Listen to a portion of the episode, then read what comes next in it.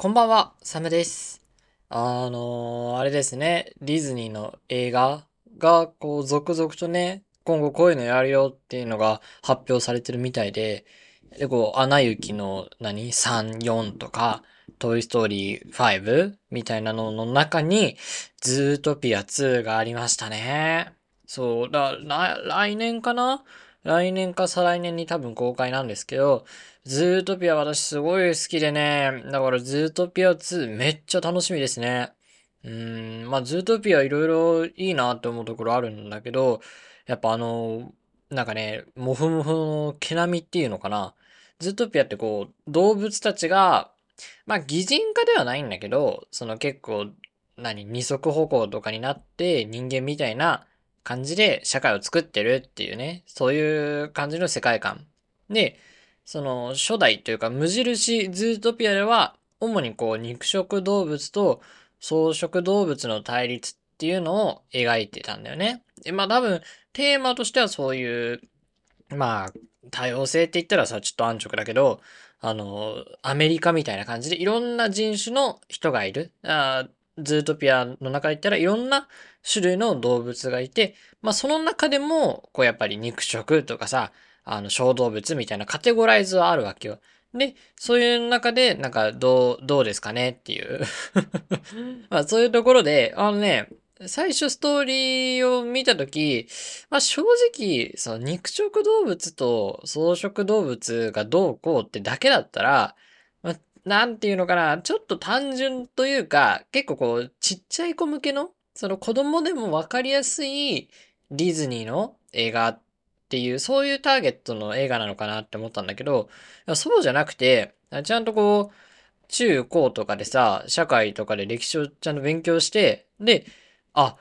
ああ、このズートピアってこういう、そういう現実にもあるその社会の状態をこううまく描いて、なおかつ苦しすぎないように落とし込んだ、本当にこう、名作だなっていうふうに気づくことができたんですよね。うん今のディズニーほどこう、すごくそういう押し付けも少ない。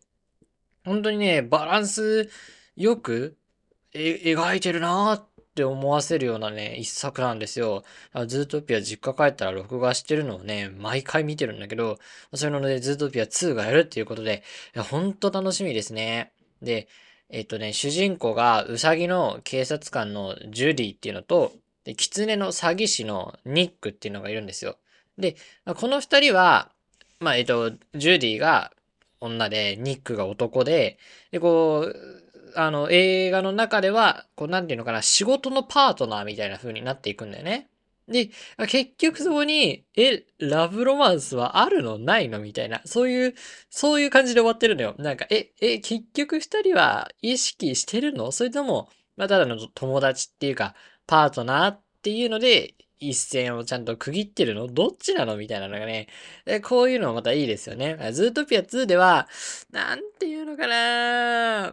くっついて欲しくはないんだよ。その今のままのビジネスパートナーでありながら、まあ、お互いちょっとなんか思うところはなくはないよね。ぐらいのを続けてほしいんだけど、まあそれはともかくとしてピクシブで、ね、肉汁の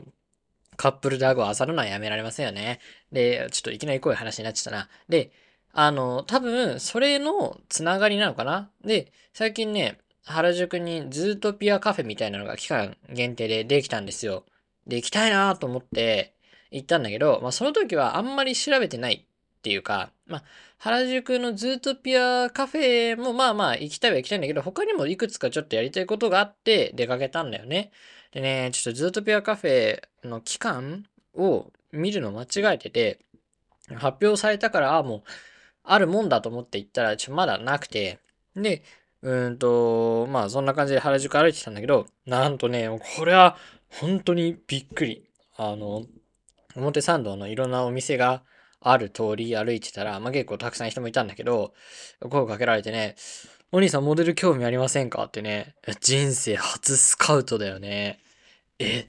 え？と思ってさ。で、あもう他の事務所入ってたら、ちょっともうダメなんだけども、まあそうじゃない。今どこもそういうの入ってないんだったら、モデル、ちょっと興味あったらぜひどうですかっていう風に言われたんだけど、まあ、そういう、なんていうの冷静沈着、クールで売ってるこの私としては、まあいや、そんな興味ないんで。ってもう一瞬ね、軽く、軽く払ったわけですよ。さすがクール。で、うんと、まあ、クールに払いはしたんだけども、でも、その人を、まあ、ちょっとごめんなさいって言って、あとすぐね、めっちゃ調べたよね。表参道スカウトとかでね。めっちゃ調子乗ってるね。で、いろいろ調べたのよ。で、でね、これ調べてみたら、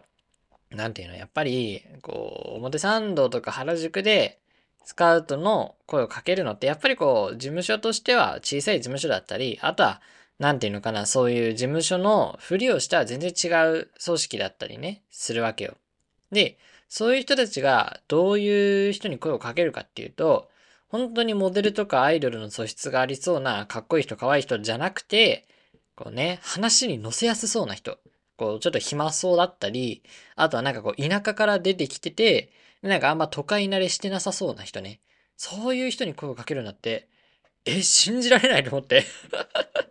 信じられないっていうか、あちょっとね、腹立ちましたよね。なんか、ちょっとこう、上げて落とされた感じ？いや、だったよね。どうなんだろうね。まあ、私その時、結構自分の持ってる洋服たちの中でもいい格好をしてたし、まあ、マスクもしてたんで、もしかしたら、ね、私の中に眠る、そういう、こう、芸能への、なんかオーラみたいなのを見出してくれたのかもしれないけど、まあ、そんなわけがないことは、このね、二十数年の人生で分かってますよね。本当になっちゃう。それでは始めていきましょう。理不尽な世界のアラビアンナイト。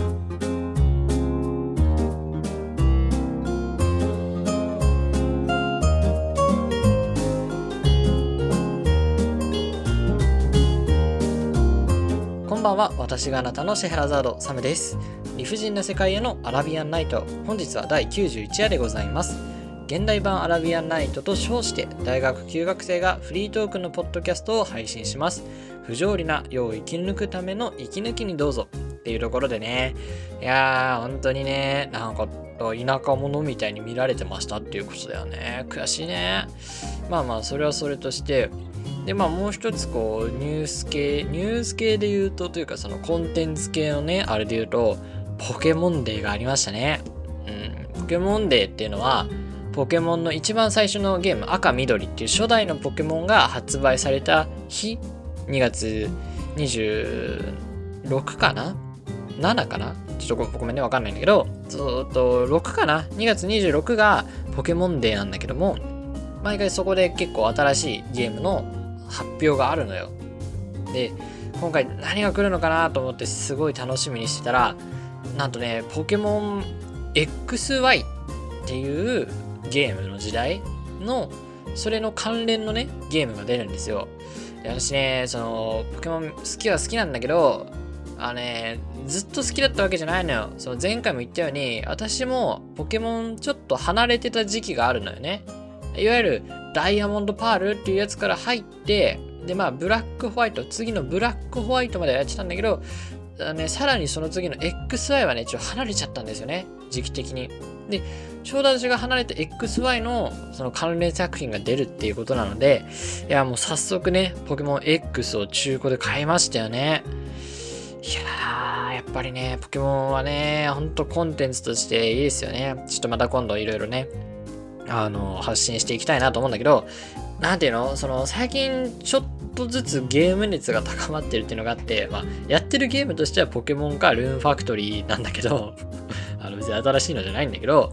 ね、ルーンファクトリーも新しいの出ないかな。で、なんかね、思うのが、いろいろさ、なんだろう、勉強したりとか、集中してこなさなきゃいけない物事があるじゃん。やっぱりそればっかりだときついんだよね。そうじゃなくて、集中するものとそれが終わった時の報酬っていうのをこう次々と繰り返すことでどんどんいろんなことやっていくで楽しんでいくっていうのがきっとでいい時間の使い方なんだろうなって思うと小学校の時の勉強の仕方が一番いいんじゃないと思って 小学校の時って、まあ、毎日宿題出るじゃないですかでもまあちょっと友達と遊ぶ日とかは別だけどそういうのじゃない日は帰ってきて、もう宿題パッとやって、もうガーッと集中して、早く終わらせて、で、そのゲームをたくさんするっていう、そういう風なサイクルでやってたわけですよ。で、まあ、中学校、高校と行くと、まあ、そうもいかなくなった、あの、部活とかでね、そういう風な時間も取れなくなったんだけど、今の時間のちょっと余裕ある感じって結構小学校に似てるなっって思うんですよね。休学してるのもあるし、ちょっと時間に余裕があるから、そのね、昔懐かしの小学生の時のようなサイクルでね、いろいろ集中するのありかもと思って、まあ、ちょっとゲームを始めてみてるんだけど、まあ、このままだとゲームだけやってる感じになっちゃうよね。ちゃんといろいろやんなきゃなというふうに思っています。はい。で、そうね、今日は、なんていうのかな、周辺詞っていうのかな。なんかこう、周りを見て行動しましょうみたいなね。そういうところの難しいよねって話をね、したいんですよね。で、ちょっともうね、本当に再三しつこくて申し訳ないんだけども、コーヒーショップのアルバイトね、また、またこの話なんだけど、これはね、本当に覚えるのが終わらないんだ。ね、いっぱい覚えることがあって、で、しかもね、そのほとんどそのね、作るメニューとかはマニュアルがあるんだけど、それ以外は全部ね、口頭伝達なのよ。もうほんと口で教えてもらってメモして頑張って覚える。ほんともう文化みたいな感じなのよね。うんねこれが本当に難しい。で、一応、その、やら、覚えなければならない仕事としてはちょっと終わりが見えてきたんですよ。で、その時に、あの、言われたのが、そのまあ仕事を覚えるのはおそらくもうちょっと頑張ればできるだろうと。で、今度はそうじゃなくて、ちゃんとこう周りをしっかり見て、あ、この人忙しそうだからフォロー入ろうとかさ、そういうような周辺に視野を広げて、あの、アルバイトしてくださいっていうようなこと言われてて、いや、ガチきついなと思ったんですよね。なんていうのかな。いや、それが大事だっていうのはすごいわかんないけど、私はとにかくそれが本当にね、苦手というか、まあ苦手かな、ちょっと苦手意識があるんだよね。うん。で、なんていうの？まあこれ結構ね、話すと難しいんだけど、あ本当大枠としてはやっぱりこう、なんか自分のやってることだけじゃなくて、周りもしっかり見て、あ、この人ちょっと忙しそうだからフォローしてあげよう。この人余力ありそうだから他の仕事を振ってあげようとか、ね。その、完全に自分のやること、相手のやることだけに縛られないで柔軟にやっていこうねっていうことなんだけど、これがね、私の場合は、なんていうの？自分が体を動かしてる状態だと、本当に苦手なんだよね。うん、そうね、バスケが、まあ、まあ、バスケ嫌いなんだけど、そのバスケが嫌いなのとね、すごく似てるなって思うの。で、結構前の回でも話したんだけど、バスケのね、何が嫌だっていうと、まず自分がいるでしょ？で、1チーム5人だから味方が4人いるのよ。で、相手が5人いる。で、ボールが1個ある。で、このね、バスケってこの体育館を本当にこうね、ものすごい回数往復するんだけど、もうシャトルランやってるようなもんですよね。まあ、シャトルランわかんないって言ったらもう持久走だと思ってもらっていいんだけど、持久走をと全部で試合出るってなると8分かける4だから30分ぐらい、あ、休憩途中であるとはいえ30分の持久走する。これだけでもう相当にしんどいの。なのに、それに加えて自分以外の人とボールっていう10の変数を常に考えながらやらなきゃいけない。ね。でも、ボールが常にさ、まあもちろんね、常に視界に入ってた方がいいんだけど、そうもいかないじゃない。あこう見えない変数もちゃんと考えなきゃいけないってなるとね、いやこんなのもう無理だろって思うんだよね。スポーツとして破綻してるよと思うの。そういういろんな変数を追うスポーツっていうのはあると思うんだけど、中でもバスケは走りすぎだろって思うしね。だから、ちゃんとやったことないけど、私はどっちかというと、結構集中する物事が少ない方がいいから、結構ね、テニスとか卓球みたいな方が、なんか向いてるんじゃないかなと思うの。なんだろう。体の動かし方っていうよりは、考え方の場面で、そっちの方が向いてそうだなって思うんだよね。それは、なんていうの？やっぱりこう、テニスとか卓球は、もちろんね、単純ではないと思うけど、でも、その、見るべきものが、やっぱり、もう絶対数が少ないじゃない。あやりたいなと思うし、で、同じで、アルバイトも、そのコーヒーショップのアルバイトも、まあ、なんていうのかな、激しくはないけど、ずっと立っていろいろね、歩き回って作ったりとかななんだりしなきゃいけないわけですよ。私の中では、コーヒーショップはこう、体動かす系に入ってるのね。で、やっぱり体動かす系で、いろんな変数。で、今回は、まあ、人数はバスケほど、バスケほど多くないけど、それぞれの与えられてる仕事の種類？種類がものすごくあるわけよ。だから、あ、なるほど、今こういうぐらいでお客さん何人か来てて、で、あ、こういう注文が多いから今ちょっとあの人大変そうだなとか、あ、今後のあれが終わらなそうかもみたいな、そういうことを考えてやるってことでしょ？いや、絶対に大事なことだけど、いや、本当に難しいの。なんかね、逆に自分が座ってたりとか、こう、くつろい、くつろぐというよりは、本当こう、動いてない状態でやるのは別にいいのよ。あそれこそバスケで言うと、自分が選手として出場すると、本当に頭パンクするけど、なんかね、バスケってこう、なんていうの？なんかね、ストップウォッチを止めたりとか、いろいろ紙を書いたりしなきゃいけないんだけど、それの方がね、全然、何？見渡せるのよ。まあ、それは、そりゃそうだって話なんだけど、本当に、そっちだと、あの、自分はこうなんか紙書いたりする役割なんだけど、紙書きつつ、あの、他のね、同じタイタイマーとかやってる人の指示もちゃんと出せるみたいなね。だからね、で、コーヒーショップのところも、まあ、コーヒーショップって言ったら別なんだけど、何かこう、もうちょっと自分の動きが少ない状態だったら、いろいろね、はかどることができそうなんだよね。こう、自分の動きプラス、もう変数大量みたいなのが、ガチきついの。でも、今後そういうのやっていかなきゃいけないですよね。そういうのを、なんていうのかな。そういうのを、まあ、ある種苦手と分かっていながら、そのバイト始めて、で、その、まあ、就活のためのコミュニケーション力をね、ちゃんとつけるっていうのもありつつ、で、えっ、ー、と、そういったね、あの、周辺視野の、まあ、勉強というか、力もつけなきゃなと思って始めてるから、そういうのをちょっと今後鍛えますよって言われるのは、まあ、ある意味では望み通りではあるんだよね。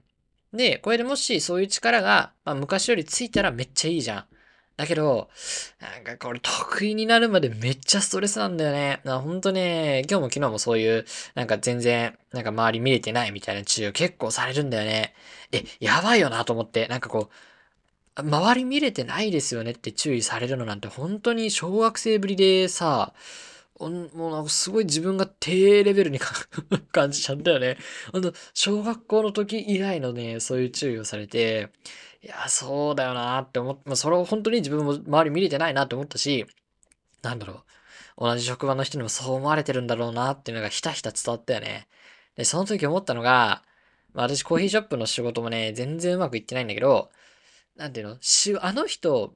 仕事できないよねっていう噂が立つのもまあまあ嫌だけど、え、あの人ってなんか周り見られないよね？とか、あの人ちょっと人の気持ち考えて動かないよねっていう、そういう風なことをなんか噂で言われる方がもっと嫌だなと思って。そう、そうじゃない？まあどうだろう？それも仕事に含むって言ったらまた別なんだけど、そう、あの人、なんかこう、処理する？そう、仕事を、なんか営業でめっちゃ成績取ってくるとかじゃなくて、なんか営業成績低いよねとかさ、あの人の出す企画なんかいつも、あ微妙なのばっかりだよねっていうのも嫌だけど、あの人ってなんか、ね、人の気持ち考えて動けないよねとか、なんかチームにいるとちょっと困るよねみたいな。問題児っぽい感じだよねみたいな風に噂陰口されてたら、そっちの方がショックだもん。ねえ、頑張ってな、直すというかね、ちょっと鍛えていかなきゃなって思うんだけど、これね、得意になるまで、マシになるまでは本当に強いストレスかかるんだろうなっていうのがね、もうよく予想できるよね。うん。で、こういう力って全く別ベクトルじゃない？その運動神経がいいとか、なんか勉強ができるとか、コミュニケーションが取れる。まあ、コミュニケーションが取れるはちょっと関係あるかな。でも、そういったやつとはまた別だよね。その、周辺詞ができるっていうの。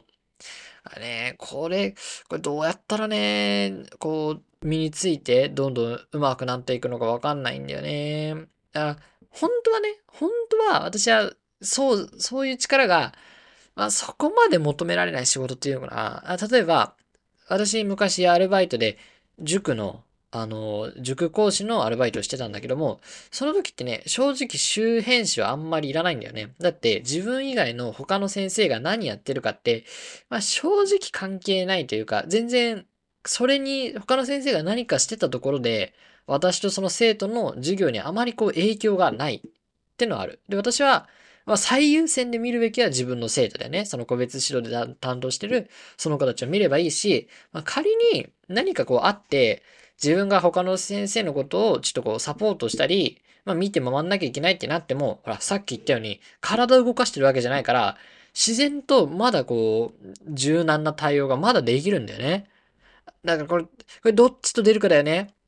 その仕事、以上、おそらく来年以降やるお仕事が、まあ、体を動かす系ではきっとないから、そういう、あの、自分が座って落ち着いた状態だから、周辺詞もまあ、まあまあできるよねってなるのか、結局変数の多さで惑わされちゃって周辺詞できませんってなるのか。これはわからないね。これわからないから、コーヒーショップちょっと頑張ろうかなとか、まあ、ほんときついけどね、頑張ろうかなっていうふうに思ってます。ぜひね、こう、いろんなね、周りを見てとか、そういうコツがあったらね、ぜひ教えていただきたい。うん、いや、本当にね、ぱりね、モテるっていうのはね、そういう表参道でスカウトされるとかそういうことじゃなくて、ちゃんと周りが見れる人なんだなっていうのをね、痛感します。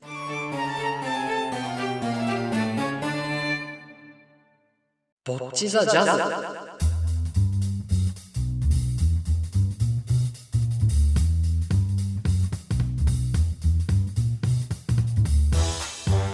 人でロックギターを練習し続けたボッチザロックの後藤ひとりちゃんや一人でジャズを練習している自称ソロ活マスターサムのようにあなたが取り組んだ一人〇〇やソロ活を教えていただくコーナーです。早速今日もチャット GPT 君に出力してもらったので読んでいきましょう。ラジオネームペンペンマスター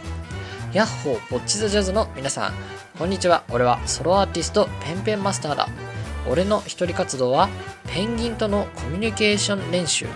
そうつまりは部屋の中でペンギンのぬいぐるみを相手にしてペンギン語でコミュニケーションをとるんだぜ。毎日様々なトピックでペンギンに話しかけペンギンの返事を想像して楽しんでいるんだ。例えば朝はおはようペンペン。今日も元気にペンペンと挨拶して昼はペンペン何か美味しい魚を食べたいペンとおやつのリクエストをして夜はペンペン一緒に寝るペンかとお休みの挨拶をしているんだ。そうすることでペンギンとの絆を深めペンギン語の上達にもつながるんだ。いやひどい。ひまあせっかくね送ってくれたチャット GPT には悪いんだけどひどいよね。でも分からなくはないところもあるんでちょっとね見ていくとまずこれ別にペンギンとのコミュニケーション練習っていう風にラベリングするのは違うよね。だってペンギンのぬいぐるみと、まあ遊んでますよってことでしょ？ぬいぐるみ遊びをしてます。あでも、この人にとってはペンギンとのコミュニケーション練習なのか。まあ、本人がそれでいいなら全然いいと思うんだけど、そのぬいぐるみを相手にするっていうところではね、とても共感を覚えます。私ね、ほんとぬいぐるみもね、結構好きで、め、めっちゃも、めっちゃ、まあまあ結構持ってるのよ。その一人暮らしの部屋に持ってきてる数は、まああんま多くないんだけど、それでもね、持ってる方だと思うの。毎日、ペ、ペンギンじゃね もう完全に、このラジオネームペンペンマスターに持ってかれちゃってるけど、ペンギンじゃなくて、ほんと毎晩ぬいぐるみ抱いて寝てるもんね。うん、これはね、そのぬいぐるみとやりとりをするっていうのはね、すごくわかるし、なんていうのかな。なんかこう、本当に、ね、気を使わない相手だよね、ぬいぐるみっていうのは。なんか、あれなんでしょう、ぬいぐるみってこう、リラグゼーションというかさ、こう人のね、気持ちを和らげるみたいな効果があるっぽくて、学校のね、保健室にぬいぐるみとか置いてあったかなって思うんですよ。なんか熊のぬいぐるみとか置いてあったかなって思うんだけど、まあそれもね、そういう意図があるらしいですね。本当に今日もね、ぬいぐるみ抱いて寝ようと思います。